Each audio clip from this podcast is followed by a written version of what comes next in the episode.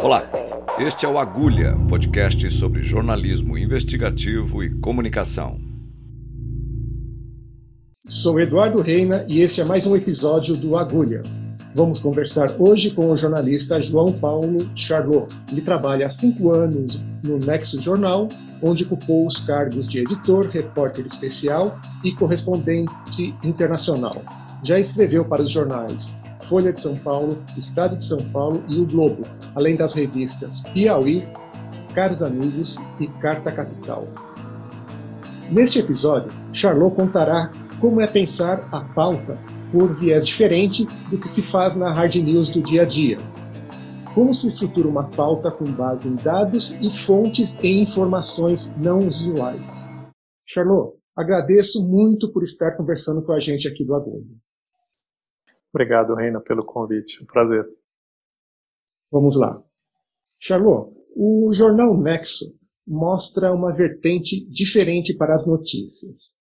Uma vertente diferenciada do tratamento dos fatos que o leitor está acostumado a ler nos jornais, revistas e portais de internet. Como é pensar a notícia a partir da visão Nexo e como é construir a reportagem sob esse viés? Então, eu tenho cinco anos de Nexo e vou falar um pouco com vocês sobre a minha percepção a respeito de como as notícias são feitas, a respeito do que você está me perguntando. Né? Embora eu não tenha uma procuração para falar em nome do jornal, eu tenho, estou lá desde a fundação, tenho uma percepção sobre como as coisas são feitas e principalmente sobre a forma como eu faço o trabalho ali nessa área internacional, sobretudo. Eu acho que a palavra é explicativo, né? A pretensão do jornal é sempre explicar o que está acontecendo. Essa é uma coisa importante. A outra é pluralidade, ou seja, explicar de forma que aquilo possa ser uma informação útil e compreensível por todas as pessoas envolvidas naquele debate.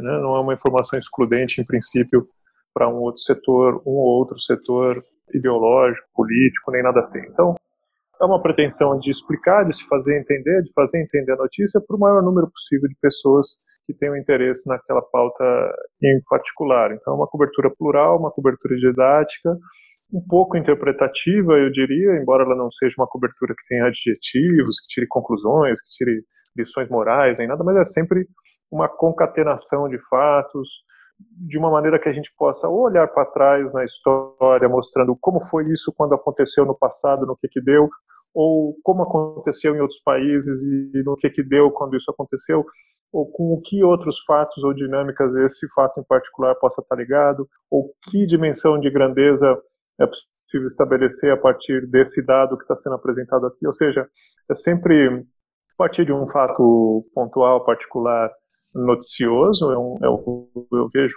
o Nexo como um jornal que não abre mão de estar tá falando da pauta quente, né, da hard news, do que está acontecendo no momento, mas, uh, vamos dizer assim, como se fosse um telescópio lá em cima, uh, sempre dando dois ou três passos mais acima para oferecer uma visão também um pouco mais panorâmica, não só da cidade, mas também do país, do continente, digamos, da, da plataforma continental onde a coisa se insere, de maneira a, a estabelecer uma parte o maior número de comparações possíveis, de paralelos possíveis, para situar aquela notícia dentro de um contexto mais amplo. Tá certo. Vendo muitas pautas feitas por você, por exemplo, é possível observar que existe uma base de literatura muito forte, uma base bibliográfica. Na academia se chama de revisão bibliográfica, mas que no jornalismo investigativo, nos Estados Unidos, se chama jornalismo de recuperação, ou, ou na Espanha também se chama jornalismo de recuperação, dentro do jornalismo investigativo. Qual que é a importância de fazer essa, essa revisão da bibliografia, essa recuperação bibliográfica, atualizar os dados, atualizar as informações com esse foco atual? Então, eu acho que essa é uma, é uma grande contribuição que a gente consegue dar quando consegue cumprir com esse, com esse desafio. Acho que a ambição inicial nesses textos, nem sempre, a gente, nem sempre eu consigo com todos, e eu me frustro quando eu não consigo, mas a ideia inicial é sempre trabalhar com fontes primárias. Né? Então, por exemplo, quando eu trabalho com notícias na área internacional e a gente fala sobre, sei lá, pegar um assunto aqui, sanções contra a Coreia do Norte, que seja, coisa assim, a pretensão é sempre consultar a fonte primária da informação e linkar e colocar ela disponível para o leitor Então, ter os textos originais da, da, das sanções, os textos originais das Nações Unidas ou do Departamento de Estado americano, ou quando a gente diz que uma TV estatal norte-coreana disse tal ou qual coisa, a gente conseguir linkar o vídeo original onde aquilo está sendo dito. Então, a pretensão é sempre estabelecer nos links que compõem a matéria e nos trechos que estão citados, entre aspas, ali nas citações, materiais o mais original possível em vez de fazer uma, um cozido, uma reprodução de coisas que estão sendo ditas por terceiros. É uma pretensão complexa num curto espaço de tempo. Muita gente acha, tem a impressão de que esse trabalho é feito com muito tempo, como eram feitas, sei lá, as revistas antigamente, quando você imaginava que uma edição semanal mensal tinha um mês ou uma semana para ser feita, né? Hoje não, tá longe disso. A gente trabalha com hard times na hard time na hard news nas redes sociais o tempo todo e publica no site e tudo mais. Praticamente não existe mais isso.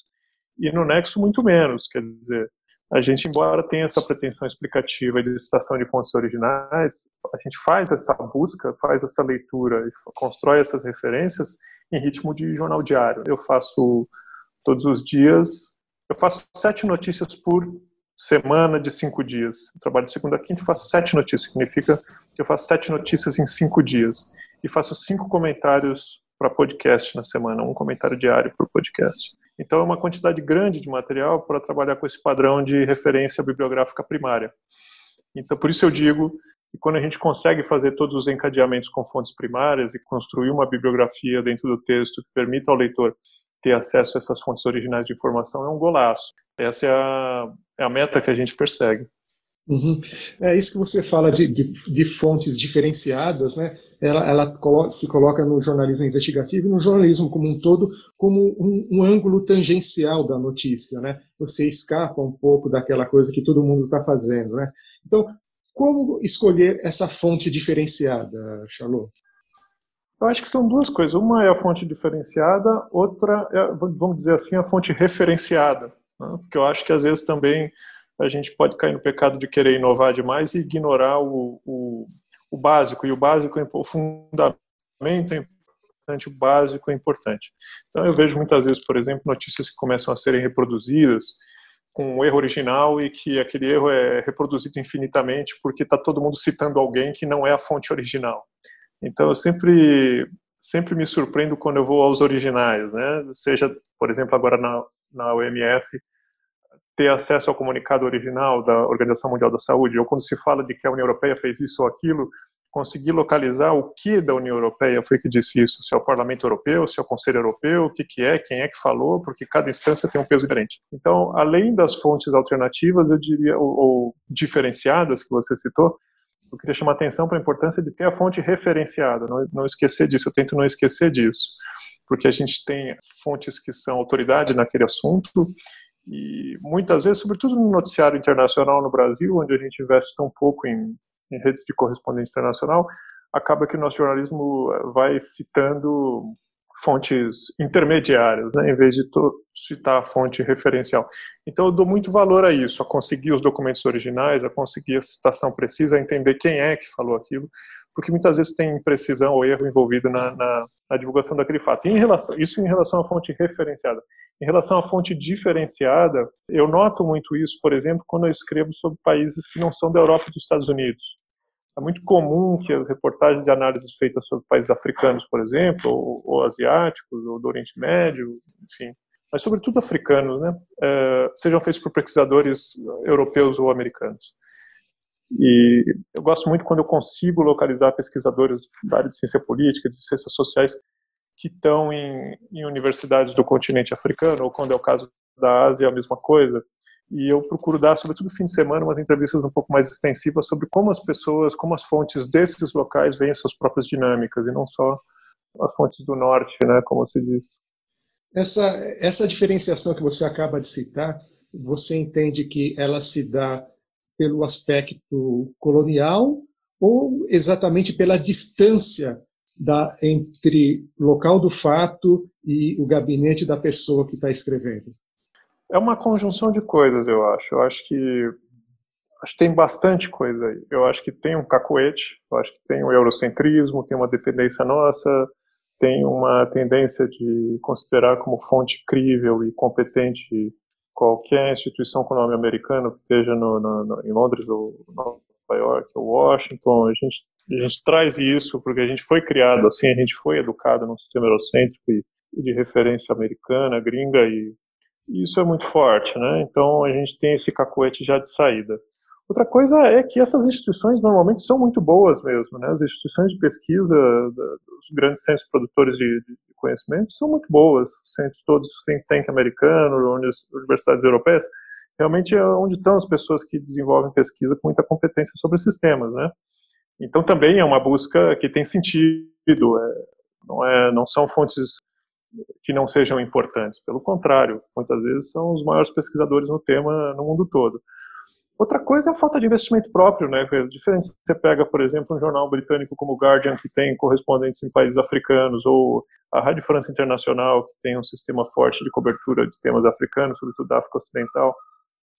Esses repórteres estão lá, então da mesma forma que quando eu estou num país eu tenho relações, saio para almoçar, para jantar, meu filho estuda na escola com filho de um diplomata, eu no fim de semana encontro fulano ou cicrano, um dia vou numa palestra numa universidade, tudo isso forma uma rede de contato, de acesso a fontes, sejam fontes escritas ou fontes orais, que no momento de escrever uma matéria você rapidamente acessa por WhatsApp ou telefone e você tem uma fonte local. A gente no Brasil não investe nisso, não existe jornalismo internacional no Brasil. Então a gente fica na dependência muitas vezes dessas fontes intermediárias, sejam acadêmicas ou fontes de imprensa que estão nesses nortes produtores de notícia, que estão conectados e que caem no nosso colo mesmo quando a gente não pede, né? Além dessa, de, dessa fonte primária que você cita, que facilita muito o trabalho na confrontação de dados, no cruzamento de informações e até no entendimento do fato, o professor historiador italiano Carlo Ginsburg ele fala muito da microhistória. Você acha importante a microhistória também no jornalismo, principalmente no jornalismo internacional? Eu digo que não, não faço o trabalho com essa preocupação cotidiana, né, embora possa ser uma decorrência. Eu acho que existe uma obsessão hoje de classificar as coisas como históricas, né, tudo tem que ser histórico primeiro, maior. A gente nem sempre tá, tem noção se, se é ou não um fato dessa magnitude. Né. Eu comecei falando de Coreia do Norte, se a gente continuar no mesmo assunto, uma quantidade incrível de fatos ligados à Coreia do Norte que são notificados como antessala do fim do mundo, ou o contrário, reuniões que vão solucionar e vão levar a paz mundial e que é impressionante como passado um mês ou dois aquilo virou nada, virou um, um fato absolutamente minúsculo no registro maior. Ou mesmo se você pegar antes da pandemia, o ataque que os Estados Unidos fizeram ao comandante das Forças Armadas iranianas, se você pensar naquela semana, parecia que ia eclodir a Terceira Guerra Mundial, e uma semana, um mês depois, não tem mais nada. Quer dizer, é óbvio que tem um efeito acumulativo no longo prazo, e as dinâmicas estão interligadas, mas se você cobrir cada, efeito, cada fato como se fosse o fim do mundo, como se fosse o começo do mundo, como se fosse uma virada de página da história. Eu não, não, eu não, não trabalho com essa, com essa régua no cotidiano. Né? Eu trabalho com uma régua talvez um pouco mais comezinha, de que me cabe registrar o fato, e aí aos historiadores e analistas vai caber dizer se, se são históricos ou não. Né? O, o que está tá levando o jornalismo a isso que você acabou de falar, sabe? A coisa mais importante do momento? O, o que, o, qual que é o entendimento dentro das redações para levarem os jornalistas, editores a agirem desse jeito?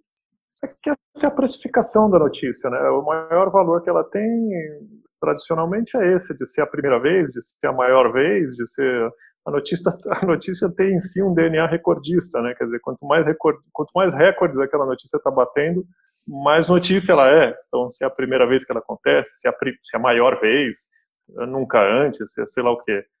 E parece que existe um, uma coisa escolar que vem da faculdade de jornalismo de que esses são os critérios de noticiabilidade, primeira vez, da maior vez, etc. E tal. Talvez isso corresponda a um perfil de consumo da notícia, né? Talvez as pessoas se sintam mais atraídas, eh, mais propensas a ler materiais assim e a interpretarem a sua vida como uma vida que transcorre num tempo histórico, né? De que aquelas coisas que elas estão vivendo são únicas e tal. Mas é uma questão quase filosófica, né? Quer dizer, realmente eu acho que nos tempos atuais a gente vive mesmo com a sensação de que isso nunca antes foi visto. Então, se você pensar em termos ecológicos, por exemplo, a questão das mudanças climáticas, é uma sensação de fim do mundo essa questão da pandemia, certamente, né, é inútil explicar, é evidente que uma abrangência nunca antes vista, um confinamento mundial numa escala nunca antes vista, pouco uma geração que a minha geração, a nossa, de que está vivendo tempos muito extraordinários, mas eu não sei se é tão assim. Outro dia eu comentava que eu conversei com um professor mais velho de Princeton e ele dizia: Puxa, o senhor tem memória de momentos tão complicados quanto esse? Parece que tudo está tão agudo e tal. E ele começou a me listar um, infinitas coisas muito mais agudas do que isso e não precisou nem recorrer à Segunda Guerra Mundial. Ele falou do, do movimento por, por, por, direitos civis e os estudantes mortos em, em Ohio, nos Estados Unidos, onde ele estava, e como essas coisas eram comuns. Hoje a gente não tem uma coisa nessa magnitude, sem falar na Guerra Fria, na iminência de um conflito nuclear, que era uma coisa palpável, né, que tinha um risco de extinção da humanidade do dia para a noite. Então também era histórico, tá vendo? Você sempre vai achar fato histórico. Você está ouvindo Agulha, podcast sobre jornalismo investigativo e comunicação. Esse engajamento da notícia, que, como você acabou de, de citar, torna a notícia recordista, né, que seria a mais importante, está deixando um pouco de lado aquela velha história de que uma história bem contada ela vai vender a notícia também. Então você você corre meio no paralelo disso.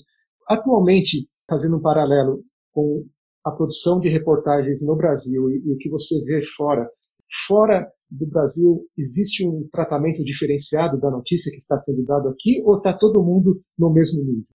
Olha, eu posso te falar sobretudo da imprensa americana e imprensa francesa, que são as que, que eu acompanho mais hoje em dia. Assim, acho que para mim, claramente, existe nos grandes jornais, o Le Monde, o New York Times, o Washington Post, eu acho que existe uma uma confiança em si mesmo.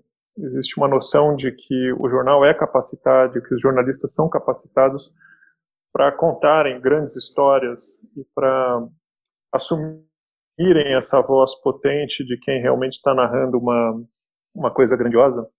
E são feitas coisas de fôlego, são feitas coisas importantes, em que existe o prazer da leitura. São materiais extensos e, e bem escritos, e onde se dá um espaço editorial muito privilegiado, muito nobre. Então, no caso da edição das páginas, páginas grandes, páginas brancas, material gráfico, etc. E tal. Eu vejo isso com mais frequência nesses grandes jornais. Eu acho muito digno.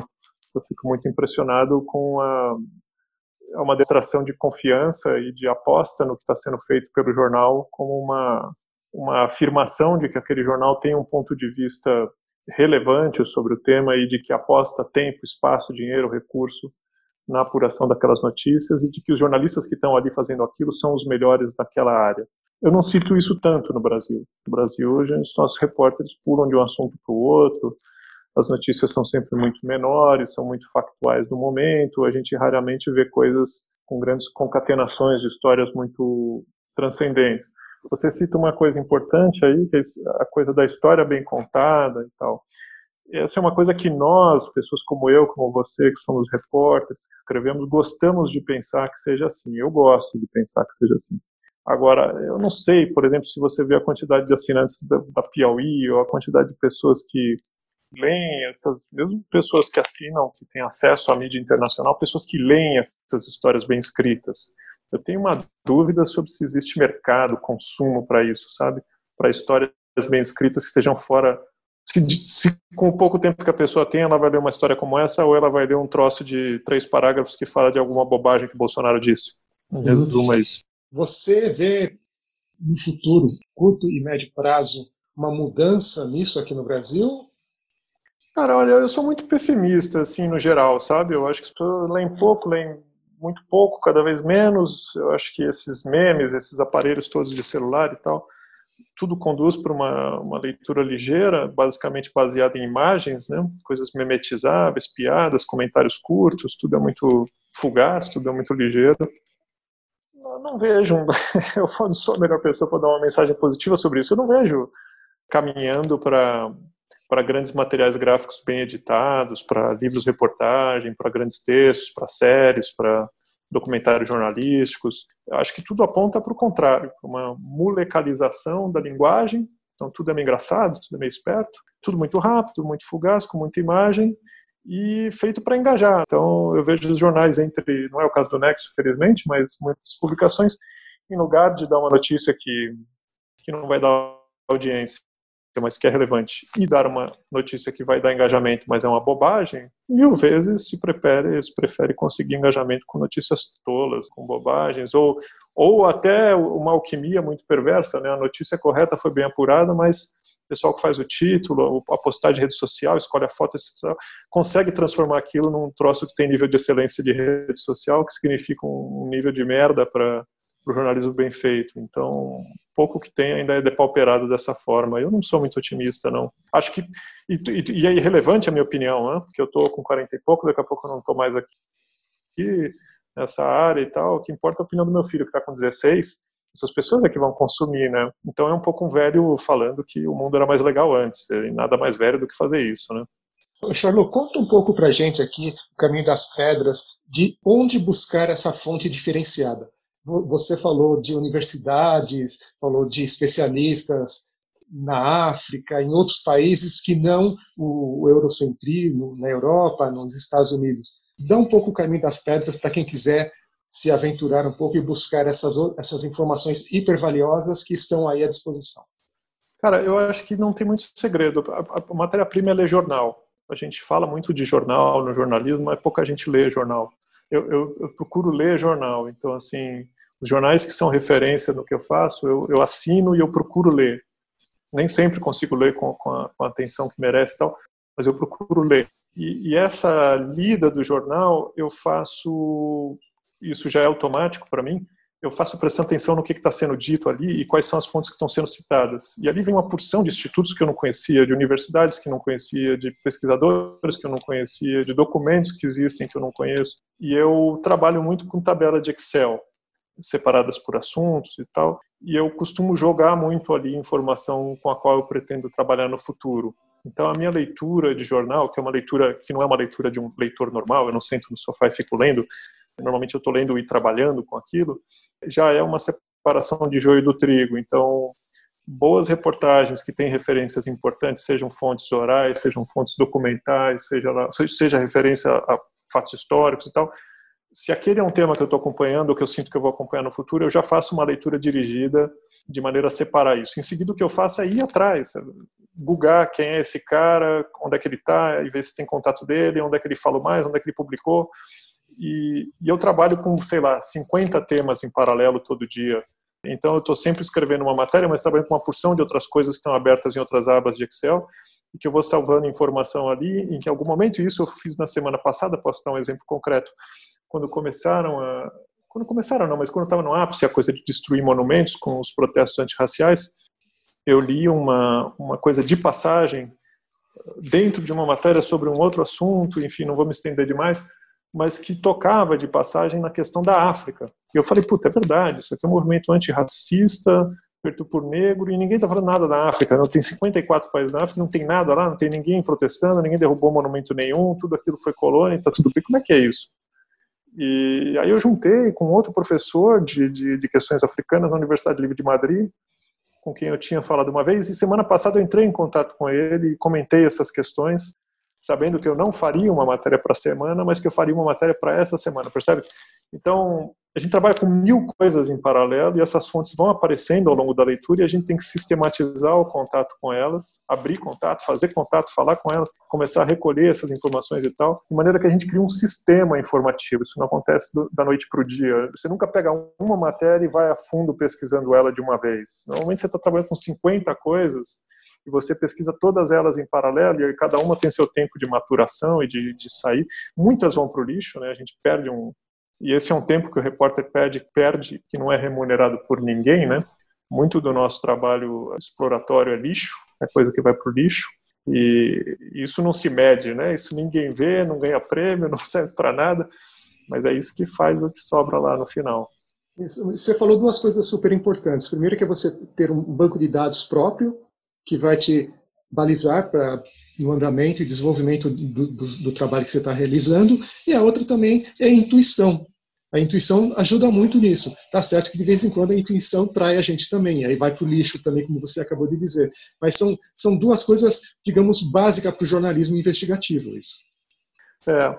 Agora, a gente é um processo sempre coletivo, né? Quer dizer, eu posso descrever um fluxo como esse de apuração muito individual em cima do meu trabalho, mas é um projeto, é um processo para o bem e para o mal, porque é sempre muito difícil trabalhar em grupo, onde existe naturalmente divergência. O jornalismo é um lugar de debate, de, em que nem sempre a sua visão prevalece, nem sempre é o seu instinto que prevalece, nem sempre o teu desejo de fazer a matéria de um jeito ou de outro é que prevalece.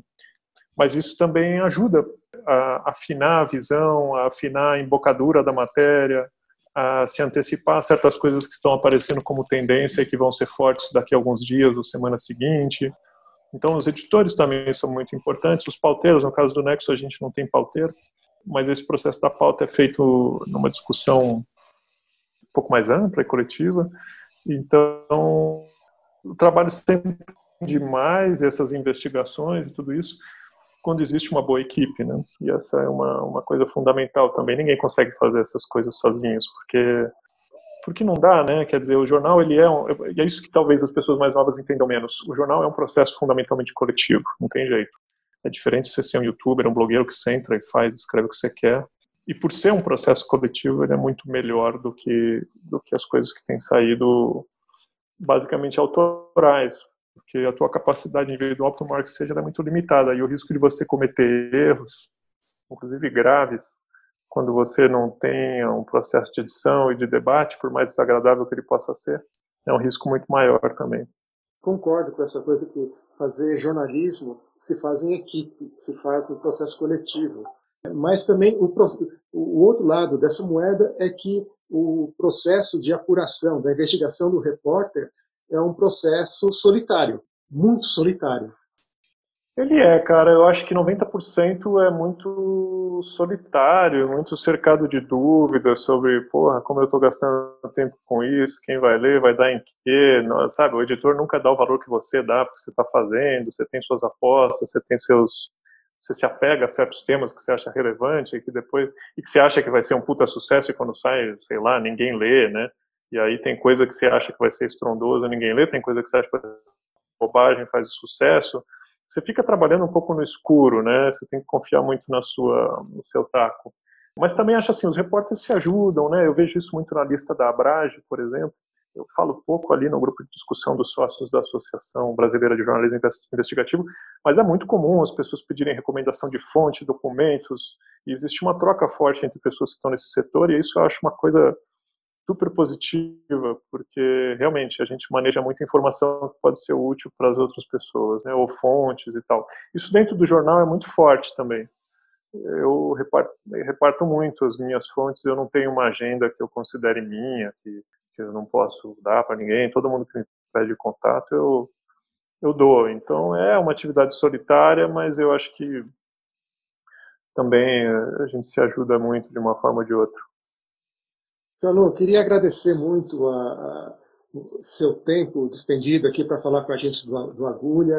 Muito legal, acho que dava para a gente ficar conversando horas e horas, mas a gente tem um, um tempo delimitado aqui. Muito obrigado pelas, pela sua disposição e compartilhar um pouco da sua experiência com todos nós aqui. Valeu, Reina. Obrigado pelo convite, pela oportunidade de refletir sobre o que a gente faz no, no todo dia. Obrigado, bom te, te rever também. Bom, chegamos ao fim de mais uma entrevista com um grande jornalista brasileiro. Eu sou Eduardo Reina, edição de áudio de Amanda Caires. Até o próximo episódio.